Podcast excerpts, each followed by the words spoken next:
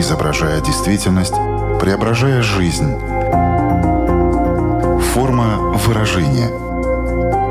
Программа о том, как мы проявляем себя в этом мире.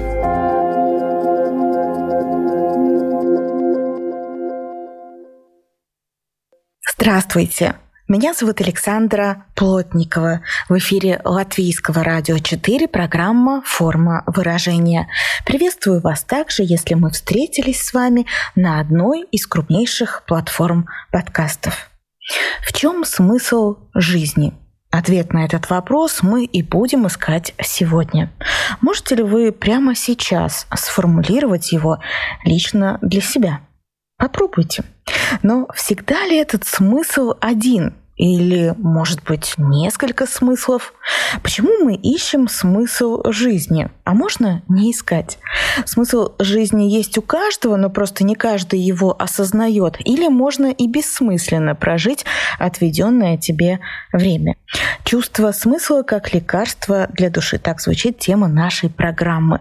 На поиски смысла отправимся в сопровождении эксперта. Знакомьтесь, это специалист по психотерапии из Латвии Марк Ермак. Здравствуйте.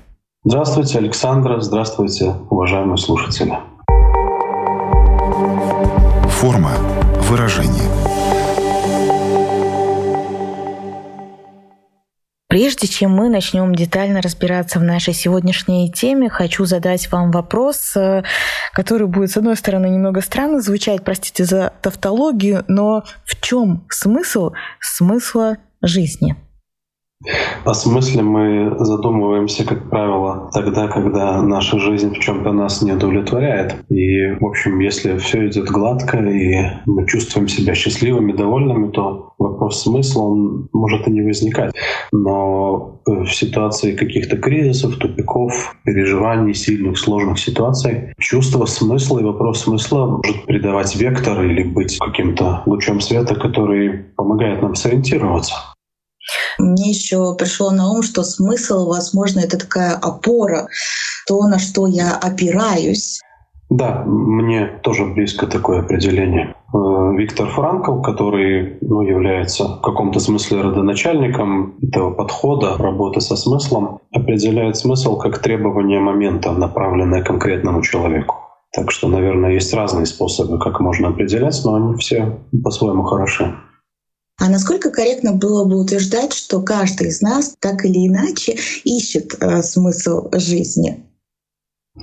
опираясь на Франкла, но я присоединяюсь к этому. Мой опыт тоже это подтверждает, что потребность в смысле является в большой степени универсальной. И так или иначе, какими-то периодами своей жизни ну, наверное, каждый человек, особенно взрослый человек, задается в какой-то форме вопросом, в чем смысл его жизни, каких-то действий, что имеет смысл предпринять или выбрать в определенной ситуации. То есть это что-то такое, что всегда присутствует в нашей жизни, но может э, в какие-то моменты быть на заднем плане, в какие-то моменты становиться вообще таким ключевым вопросом.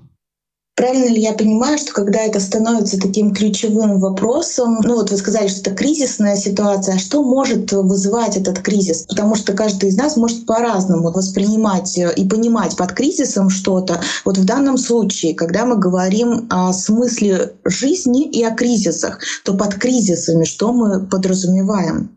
Кризис — это, конечно, естественная часть жизни, хотя мы можем переживать это как какое-то потрясение, как крушение чего-то, но, в общем, жизнь состоит во многом из кризисов, которые накладываются один на другой, глобальные какие-то кризисы и кризисы нашей личной жизни. Но кризис — это в каком-то смысле нарушение привычного порядка, разрушение каких-то вот как раз э, опор, которые нам уже известны, э, привычны, комфортны. Кризисом может быть, э, например, например, ситуация развода, трудности создать отношения. Это может быть глубокий конфликт с каким-то значимым человеком. Это может быть кризис, э, связанный с э, такой неспособностью выбрать э, профессиональный какой-то путь как раз чувство бессмысленности того, что я делаю в данный момент, например, и когда сложно понять, а что хочу делать. Понятно, финансовые какие-то кризисы. То есть, в общем-то, все, что подвергает сомнению сложившийся порядок. Когда происходят такие ситуации, люди обращаются к вам за помощью, как часто они формулируют свой запрос именно через э, то, что они потеряли, утратили смысл жизни, или это просто присутствует параллельно всегда вот их кризисным ситуациям, с которыми вы работаете? Формулируют ли люди просто именно свои запросы через смыслы? Я не могу найти смысл жизни. Мне кажется, все бессмысленным. Вы знаете, довольно часто именно с таких слов или похожих начинается первая беседа. Я думаю, что это связано в большой степени и с тем, что в последние годы психологическая грамотность у людей, она растет. И очень часто человек, который приходит в психотерапию, достаточно уже подготовлен. Он читал что-то, он слушал подкасты, размышлял, как-то исследовал тему сам, и нередко бывает так, что да, именно об этом и идет речь. Я не вижу смысла в том, что сейчас делаю. Я не вижу смысла в этих отношениях. Я не вижу смысла в такой жизни, вот, которая у меня в данный момент есть. Но если человек приходит, это косвенно, но все-таки говорит о том, что э, есть у него надежда на то, что этот смысл возможно обрести заново. Мы обязательно поговорим о том, как узнать, в чем смысл жизни, как его найти, но чуть позже, потому что я тоже хочу, чтобы мы с вами внесли в свою лепту психологическую грамотность, немножко ее улучшили. Все-таки есть определенное направление психотерапии, которое занимается как раз-таки именно темой смысла жизни. Расскажите, пожалуйста, об этом поподробнее. Мне кажется, это очень интересно и познавательно. Да, с удовольствием. Теория Виктора Франкла, его подход э, это одна из вещей, которые, в свою очередь, меня когда-то заинтересовали настолько, чтобы всерьез заняться психологией, психотерапией. Франкл, наверное, один из самых выдающихся вообще людей 20 века. Э, австрийский врач, психиатр, психотерапевт, который был непосредственным участником событий Второй мировой войны, который провел несколько лет в нацистских э, концлагерях семья которого разрушилась из-за этого карьера, но который выжил и в значительной степени на основе этого опыта сформулировал то, что называют логотерапией. А логотерапия — это терапия смыслом или терапия смысла, потому что логос можно перевести в том числе как смысл. Франкл — один из тех, кто, мне кажется, очень точно поставил диагноз обществу того времени, ну, западному обществу. Но я думаю, что это в полной мере э, можно можно отнести и к нашему обществу сегодня. Он говорил о том, что если во времена Фрейда, например, действительно многие неврозы, многие нарушения эмоциональные были связаны с подавленной сексуальностью, то Франкл говорит о том, что ну, эта эпоха ушла. Все разрешено, все дозволено в сексуальной сфере. Культура больше не является настолько репрессивной. И на смену сексуальным неврозам пришли неврозы другого свойства неврозы, связанные с чувством пустоты и отсутствия смысла. Вот когда жизнь устроена, все есть у современного человека, чтобы быть счастливым, ну, комфортная жизнь достаточная и так далее. Как раз тогда и настигает вот это чувство пустоты. То есть чего-то не хватает, и чувство пустоты мы пытаемся заполнить разными способами, разными формами зависимости, компульсивной работы, компульсивной деятельности, Э, или растворяясь в отношениях, сливаясь с другими людьми. То есть есть разные способы, как мы пытаемся справиться, но, в общем-то, такое состояние знакомое очень многим людям. И Франкл предлагает именно в таких ситуациях заняться, ну вот тоже тавтология, но заняться осмысленным поиском смысла. То есть э, поставить этот вопрос э, на первое место и всерьез и осознанно подойти к вопросу смысла. Я обещаю слушателям, что я задам вопрос, как этот поиск э, осуществлять обязательно, но просто хочу обсудить еще актуальность э, темы сегодняшней ретроспективы в том плане, что в последние годы общество и мир в целом пережил такие определенные потрясения. Да, это была и пандемия, потом военное вторжение в Украину, то, что в очень многих э, все-таки задело эмоционально, ввергло в какие-то такие психологические пучины и так далее далее. Вот насколько вы почувствовали, насколько вы заметили, вот эта логотерапия актуализировалась в последние годы в связи со всеми теми событиями, которые происходили в мире? Я думаю, что она актуальна как никогда, поскольку действительно вот эти два последних глобальных кризиса, в общем, в которых мы по-прежнему продолжаем жить, связанные с пандемией, связанные с войной, они действительно во многом стали крушением каких-то наших представлений о безопасности, о стабильности, о том, что какие-то вещи никогда невозможны. Многие из нас не могли поверить, что такая война может случиться, или что вдруг появится какой-то вирус, да, и все мы будем сидеть э, на карантине. То есть это во многом тоже крушение каких-то привычных структур, э, понимания вообще жизни, возможностей и ограничений жизни, чувство безопасности, как я уже говорил. По беседам э, с, э, с клиентами в психотерапии видно, что ну, такой фон, он, конечно, обостряет переживания, связанные с потребностью найти какую-то опору в этой ситуации. И у меня есть опыт э, работы тоже с людьми из Украины и из России. Именно во время войны, после начала войны, в беседах э, с людьми, которые находятся еще ближе к эпицентру событий, но еще острее ощущается то, насколько важно этот смысл находить для себя в ситуациях, которые кажутся ну, совершенно абсурдными невозможными, но тем не менее они происходят. Поэтому, наверное, логотерапия актуальна как никогда. Получается, да, что все мы оказались в такой кризисной ситуации, и это от нас никак э, в тот момент не зависело. И каждый из нас, э, по сути, должен был ответить для себя, в чем смысл жизни, потому что этот ответ — это опора. Вы сказали, что очень важно вести такой осмысленный поиск смысла. Вот давайте об этом побольше поговорим. А как узнать, в чем смысл жизни? Где-то видел шутку в соцсетях, э, значит, запрос к психологу, подскажите какой-нибудь нормальный смысл жизни. Действительно, как-то закрепилось э, ну, в неформальном общении, в каких-то представлениях, что смысл жизни — это что-то универсальное. То есть э, как будто есть какой-то правильный смысл жизни, Соответственно, кто-то извне может подсказать, как нужно правильно думать. И, к сожалению, действительно хватает тех, кто претендует на роль того, что он подскажет, как нужно думать правильно. Но в франкловском понимании смысл может быть только и исключительно индивидуальным. Говоря о смысле, мы говорим о конкретном человеке, о требовании какого-то момента, обращенному к конкретному человеку в конкретной ситуации. Наши смыслы — это нечто глубоко интимное, и то, что совершенно не обязательно подойдет кому-то другому, и даже, скорее всего, не подойдет. И, может быть, на каком-то другом этапе и нам самим не подойдет. То есть этот поиск глубоко индивидуален. Вместе с тем логотерапия базируется на убеждении о том, что смысл существует. Это спорное утверждение, конечно, но аргумент, который использует Франкл, говорит о том, что человеку настолько присуща потребность в смысле, это настолько естественно, настолько в нашей природе, настолько в нашей эмоциональности, в нашей духовности, что совершенно невозможно, чтобы это стремление было направлено в никуда.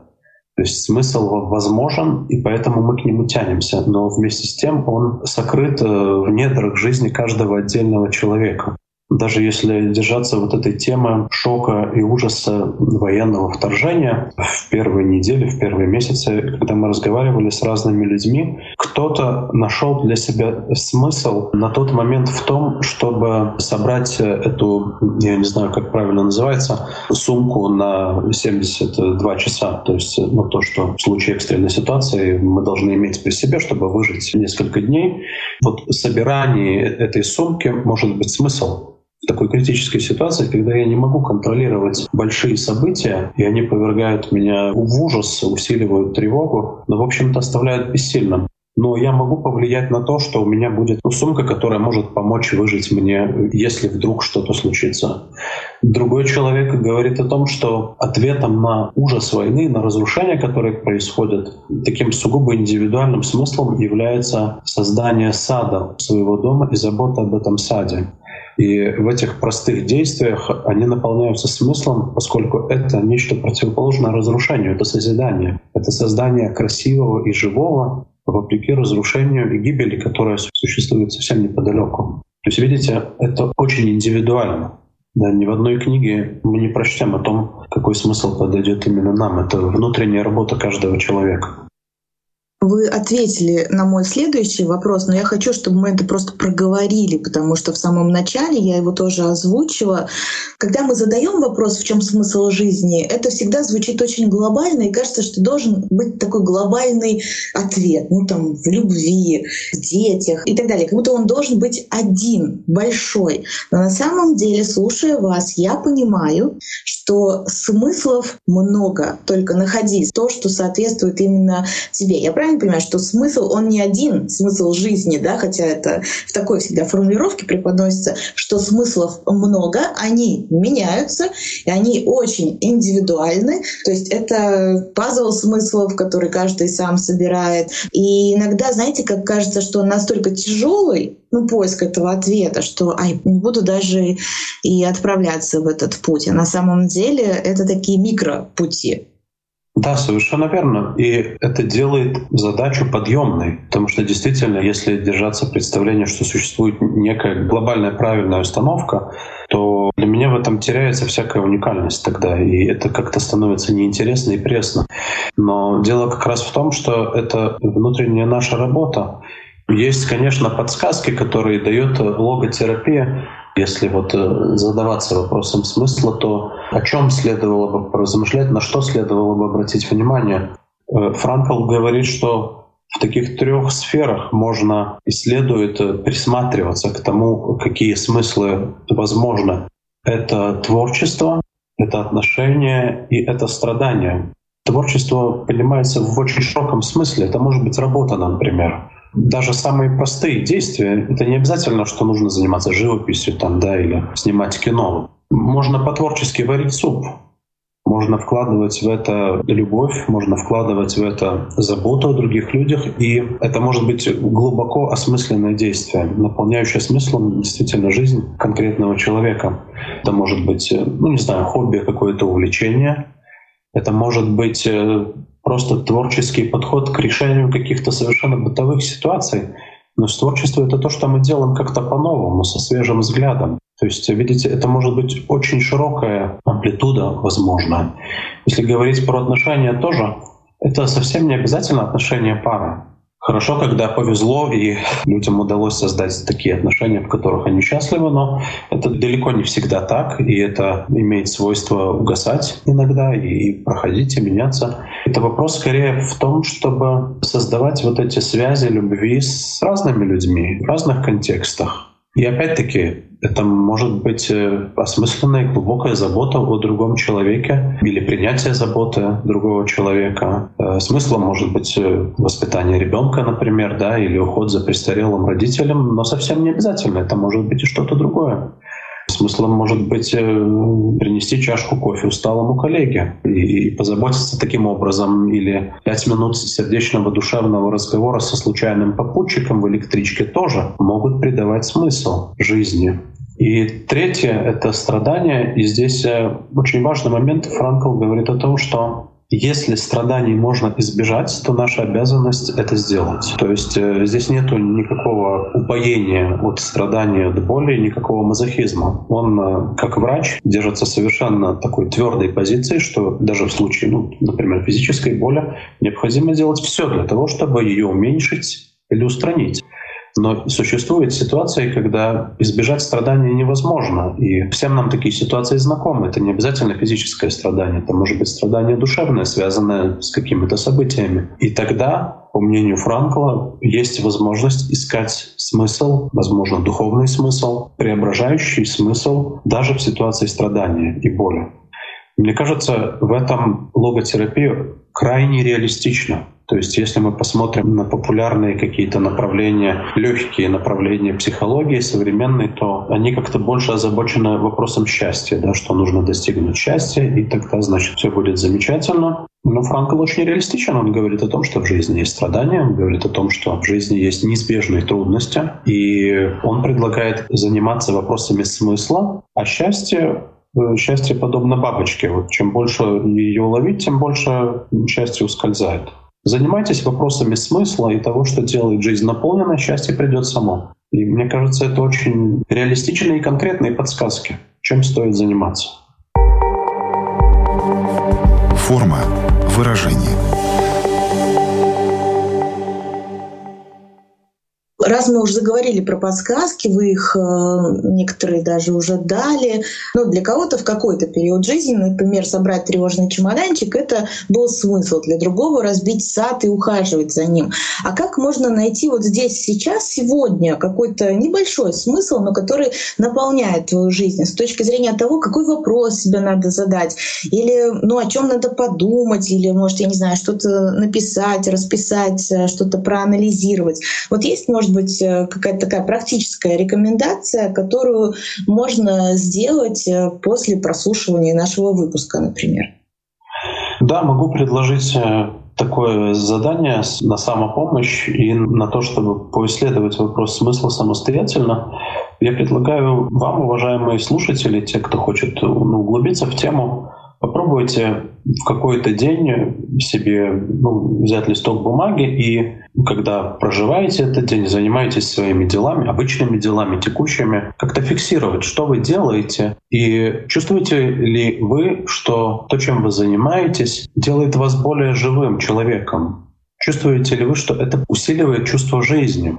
Это могут быть самые простые дела. Неважно, вы отдыхаете, работаете, разговариваете с кем-то или находитесь в одиночестве, делаете самые простые дела или какие-то особенно важные, ответственные. Попробуйте просто как-то более осознанно фиксировать, добавляет ли это к моей жизни это больше жизни.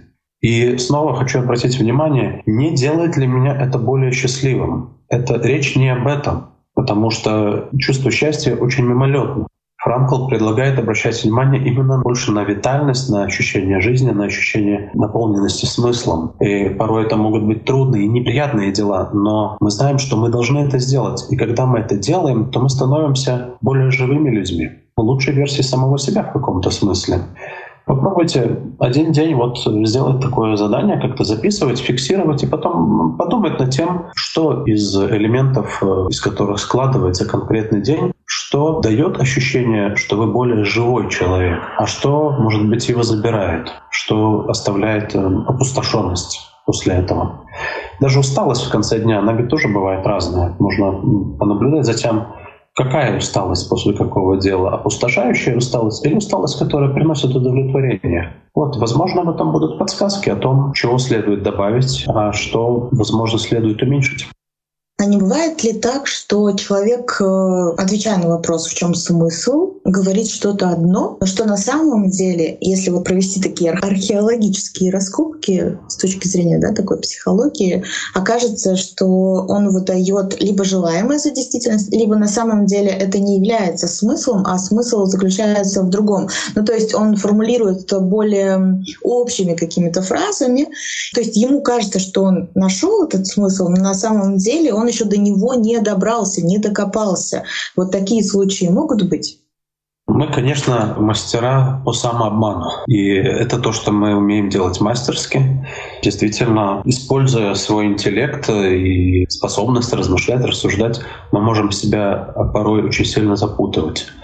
Но сигналом к тому, что смысл найден, ну, в моем опыте, даже вот если думать о многих часах разговоров с людьми, разными людьми и в разных контекстах, сигналом о том, что мы действительно приблизились к тому, что дает смысл, является то, что каким-то образом это придает человеку больше энергии это какое-то чувство, ну, такой, не знаю, собранности выносит, э, желание что-либо делать. Э, это видно тоже по эмоциям, потому что когда человек говорит, что он живет осмысленной жизнью, но в нем нет ни капли радости, то я бы посомневался, что это за смыслы и почему они как-то не наполняют, а истощают его. В этом плане чувства являются таким достаточно серьезным индикатором, который не так легко обмануть.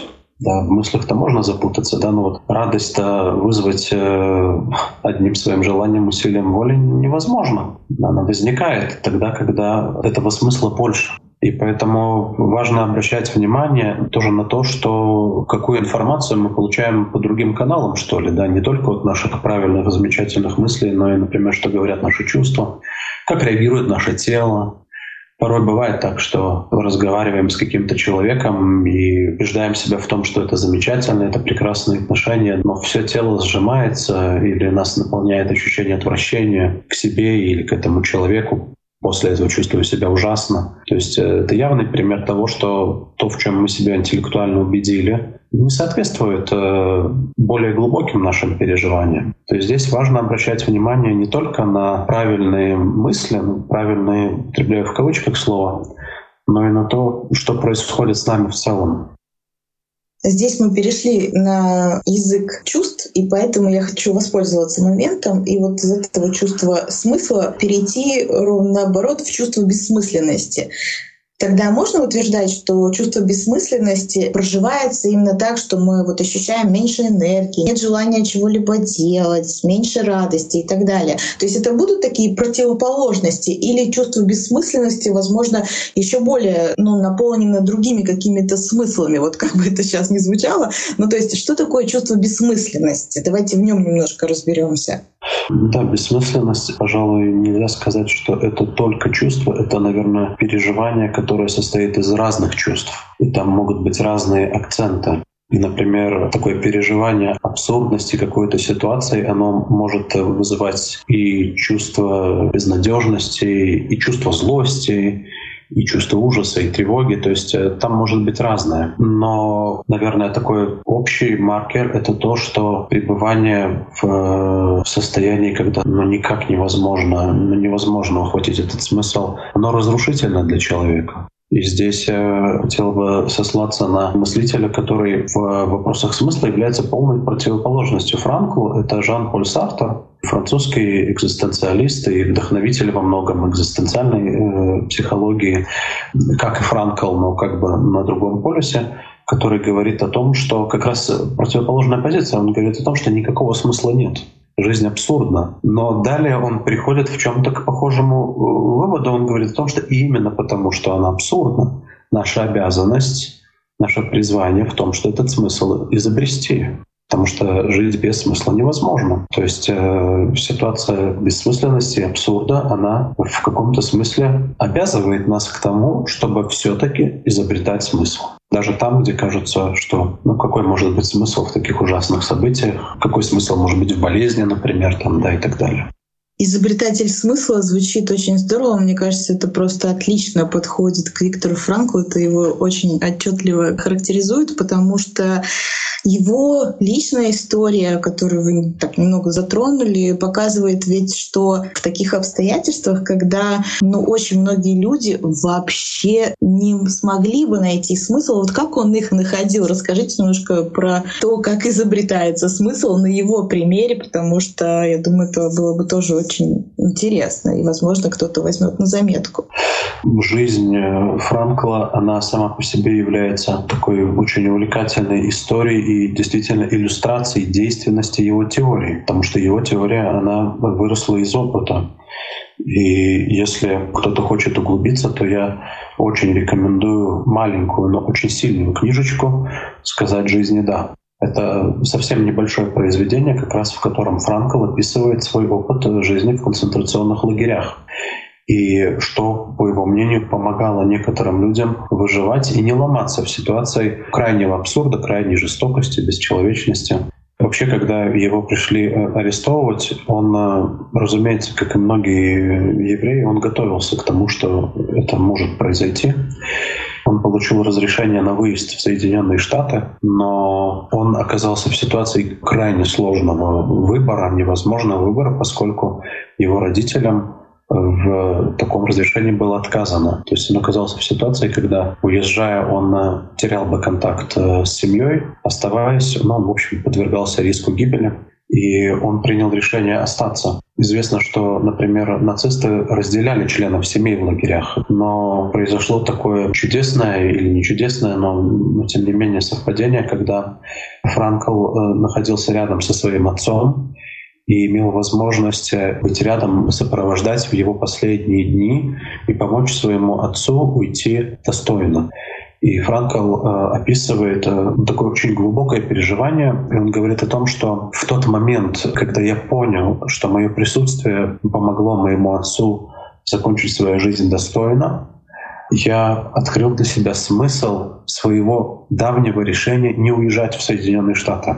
Представляете, это прошло уже время, и произошло много страшных событий, а тогда он открывает для себя смысл своего решения, которое казалось э, одним из самых тяжелых решений в его жизни. Также Франкл, описывая опыт разных заключенных, ну, разных типов, разных характеров, э, говорит о том, что те люди, которые впадали в, в чувство безнадежности, в панику, они погибали первыми в тех бесчеловечных условиях. И также очень большому риску подвергались люди, которые обладали очень стойким характером, но бросали вызов нацистам, то есть э, вели себя в каком-то смысле дерзко. Он говорит, что как раз наибольшие шансы выжить и справиться имели люди, которые, вот как он сам, не были героями, не были физически более сильными или более смелыми или какими-то более благородными, но люди, которые находили для себя смысл в том, чтобы сохранять надежду, что это закончится. Например, в лагере люди много молились хотя это были, понятно, люди разные и степени религиозности, и совсем не религиозные, но вера и обращение к духовному измерению жизни были реальной силой, помогающей выстоять и в том числе он даже как врач описывает ну, чисто физиологические процессы. Например, как работает иммунитет у человека, который впадает в отчаяние, он начинает разрушаться, и это отражается на теле. И человек, который держатся за какой-то одному ему ведомый смысл, и это отражается и в теле, что есть какие-то силы выживать и выстаивать. В его э, этой книге и, и других воспоминаниях есть много таких ошеломляющих примеров совершенно, которые ну, сложно читать без какого-то содрогания, и так равнодушно невозможно подойти к ним. Но если пробовать это перенести на наши, куда менее драматичные условия жизни, то оно тоже работает. В каждой такой ситуации снова это вопрос глубоко интимного, глубоко личного смысла. Вы назвали книгу, которую можно прочесть, и если хочется разобраться в этой теме более подробно, мне еще пришло на ум, я вспомнила об итальянской трагикомедии «Жизнь прекрасна» вот 97 -го года. События разворачиваются именно в концлагере, где отец э, находит самые разные смыслы э, для своего маленького сына, чтобы он все это воспринимал э, как игру. Я не знаю, это про смысл или нет, но вот в контексте нашей сегодняшней беседы именно этот фильм пришел на ум, и на самом деле до сих пор, когда о нем вспоминаю, испытываю чувство восхищения. И раньше я думала, что это про оптимизм, про жизнерадостность, но когда вот мы с вами сегодня ведем эту беседу, мне показалось, что, а, наверное, это история в том числе и про поиск э, смысла жизни, который ты можешь создавать даже для других людей, но особенно детей, на которых ты оказываешь определенное влияние. Пожалуй, пример героя этого фильма, он является ярчайшей иллюстрацией того, о чем мы с вами говорим, потому что как раз там мы видим такой глубоко творческий подход к жизни, которая сама по себе является совершенно невыносимой и абсурдной. Творчество вместе с тем такая глубоко человечная забота об отношениях и забота о другом, и способность найти смысл в ситуации страдания. Вот как раз здесь все эти три темы, они встречаются. Пример, который вы привели, он, наверное, блестяще иллюстрирует э, то, о чем говорит логотерапия. Также, мне кажется, очень важно отметить, что логотерапия, она помогает не просто найти смысл ну, в таких кризисных ситуациях, которые чаще встречаются в нашей жизни, ну, будь то развод или, возможно, потеря работы. Они очень серьезные в тот момент для человека, назовем их, скажем так, бытовыми, но есть ведь э, депрессия, там разные фобии. То есть с этим логотерапия тоже помогает э, справиться, потому что находит новые смыслы то, о чем мы говорим, это совершенно не отменяет э, каких-то клинических аспектов э, разных заболеваний, нарушений ментальных. Например, человек, который переживает депрессию, безусловно, вопрос смысла для него чаще всего очень актуален. Как раз такое характерное переживание депрессии, оно складывается в том числе из чувства бессмысленности. Это не значит, что ему не нужно лечение, что ему не нужны другие способы помощи. Как правило, необходима комплексная помощь, поскольку человек — это сложное существо, и тут э, никакой панацеи не существует. Но э, логотерапия не обязательно в такой узкопрофессиональной форме, что нужно прям идти на прием к логотерапевту. Да? Но именно озабоченность открытием или созданием нового смысла своей ситуации она является, безусловно, помогающей в ситуации любых нарушений. Но это мое глубокое убеждение. Поскольку то, что Франкл называет волей к смыслу, вот это вот стремление, потребность э, жить более осмысленной жизнью и раскрывать смысл, но, как мы уже говорили, оно является универсальным. И это верно и для человека здорового, для человека больного или страдающего в какой-то ситуации, для человека в депрессии или для человека, который переживает фобии какого-то рода. То есть э, здесь как раз универсальность э, смысла, она видна. Что касается трансформации смысла жизни по мере нашего взросления, смысл жизни подразумевает, что это такая рефлексия, что мы способны его искать и найти.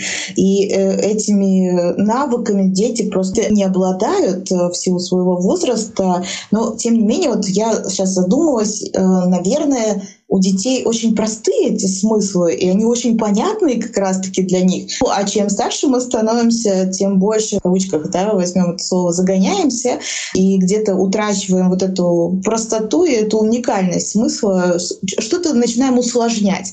Что происходит со смыслом жизни по мере нашего взросления? Ой, очень хороший вопрос. Ну так, если поразмышлять в этом направлении, то одна из таких э, характерных, отличительных черт э, детства от э, условной взрослости это, конечно, потрясающая гибкость ребенка и открытость новому. Условно говоря, здоровый, нормальный ребенок — это для него ну, совершенно естественное, просто его обычное состояние. Он все время находится в процессе творчества. И жизнь его наполнена смыслом. Иначе быть не может, когда человек подходит к происходящему творчески. Обратите внимание, как э, дети такие, особенно дошкольного возраста, все видят как будто в первый раз. И вот эта свежесть э, взгляда, смысл уже в ней содержится. Поэтому вряд ли в большинстве случаев есть необходимость в каком-то глубоком и целенаправленном исследовании смысла. Но, к сожалению, мы, как известно, эту гибкость утрачиваем с возрастом. В каком-то смысле жизнь наша усложняется, хотя здесь можно поспорить. Мне кажется, взрослая жизнь имеет много преимуществ по сравнению с детством. Наш интеллект э, становится все более изощренным, запутываем сами себя довольно умело. И тогда помощь в поисках смысла или самопомощь. Здесь требуется какая-то специальная помощь, специальная поддержка, специальные усилия. Но то, чему мы можем учиться у детей, и в чем они, конечно, лучшие педагоги, это в способности воспринимать жизнь постоянно по-новому. Это вообще одно из определений душевного здоровья. Это способность воспринимать э, события внутренней и внешней жизни каждый раз по-новому. Человек, который способен это делать, но он э, здоров в самом глубоком смысле этого слова. Звучит как раз-таки очень жизнеутверждающе, поэтому я хочу воспользоваться моментом и здесь сегодня в нашем разговоре поставить точку. Вы знаете, до этой программы никогда не ассоциировала смысл жизни с кубиком Рубиком. Но пришла такая ассоциация. Я понимаю, что, в принципе, вот каждая вот эта клеточка на кубике и Рубике — это и есть разные смыслы. И ты можешь собрать разные комбинации. И только в твоих руках э, именно поиск этого смысла, уникальность этого смысла. И да, когда ты собираешь все стороны, получается, ты обретаешь э, определенную гармонию. И было также очень интересно разграничить поиск все-таки смысла жизни и поиск счастья счастья. Также я хочу напомнить всем, что мы посоветовали прочесть книгу Виктора Франкла «Сказать жизни да», и можете посмотреть э, итальянскую трагикомедию 97 -го года «Жизнь прекрасна». Все это такая дополнительная иллюстрация к нашей сегодняшней теме. Нами был специалист по психотерапии Марк Ермак. Большое вам спасибо за этот разговор. Марк, возможно, резюмируя все то, что мы сегодня говорили, вам хочется еще что-то выделить или просто пожелать нашим слушателям? Вы знаете, сказано уже достаточно. Спасибо за возможность и за интересную беседу. Хочу пожелать и уважаемым слушателям, и вам, и себе самому жить более осмысленно. Присоединяюсь к этому пожеланию. На этом я, Александра Плотникова, говорю вам до свидания, чтобы встретиться ровно через неделю на радиоволнах или на крупнейших платформах подкастов Apple, Spotify, Google. Выбирайте место встречи, буду вас там ждать. Хорошей вам недели. Пока-пока. Отражая время, изображая действительность, преображая жизнь. Форма выражения. Программа о том, как мы проявляем себя в этом мире –